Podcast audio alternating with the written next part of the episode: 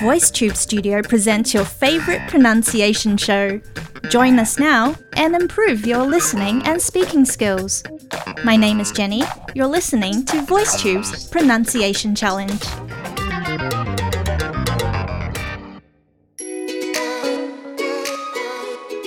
Welcome back, VoiceTubers.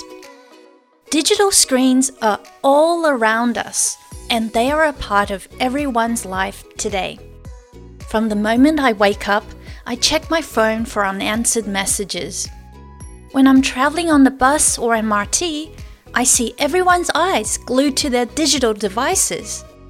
At work, most people work in front of a computer screen, and even after work, Many of us spend our leisure time watching shows and movies on our iPads or TV. I have a brother who is an optometrist, and he told me that there is actually no scientific evidence to show that blue light emitted from digital screens can damage our eyes. Luckily, he told me right before I was about to purchase these blue light protection glasses. When we come back later, let's talk about the negative effects too much screen time actually has on our health. But first, let's check out our pronunciation challenge. Here is the sentence Luckily, the symptoms of digital eye strain go away when you give your eyes a proper rest. And studies haven't shown any long term effects, even if you suffer from it regularly. Here are some pronunciation tips. The word digital has three syllables. Make each syllable quick and short. Digital. When you read the words go away, don't pause after the word go. Try and link these words together.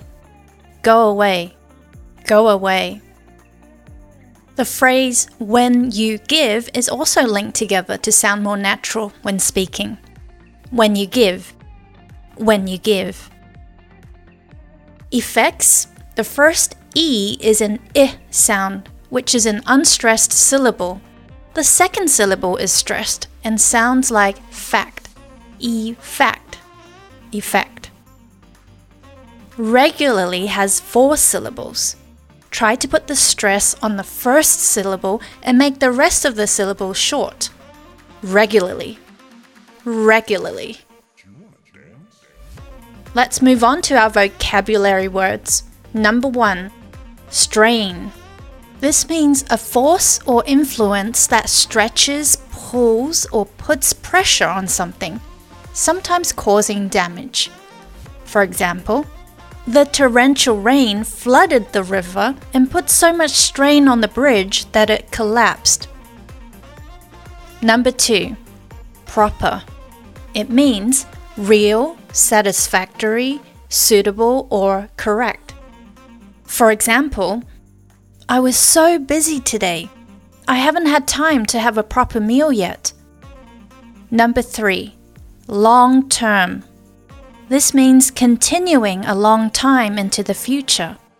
For example, she has been in a long term relationship with her boyfriend since junior high.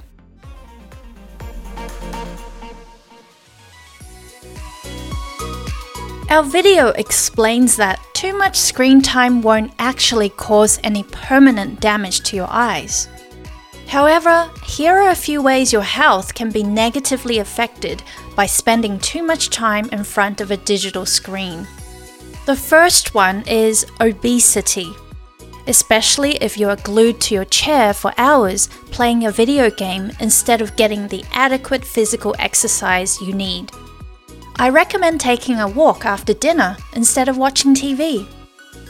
The other common issue is neck and back pain, which is caused by poor posture. If you're like me, who spends a lot of time in front of the computer screen each day, it'd be wise to invest in a comfortable, ergonomic office chair. Ensure that your arms are rested at a comfortable angle on your desk so you don't put too much strain on your shoulders. Also, the light emitted from electronic devices interferes with the brain's sleep cycle and can prevent getting a good night's sleep.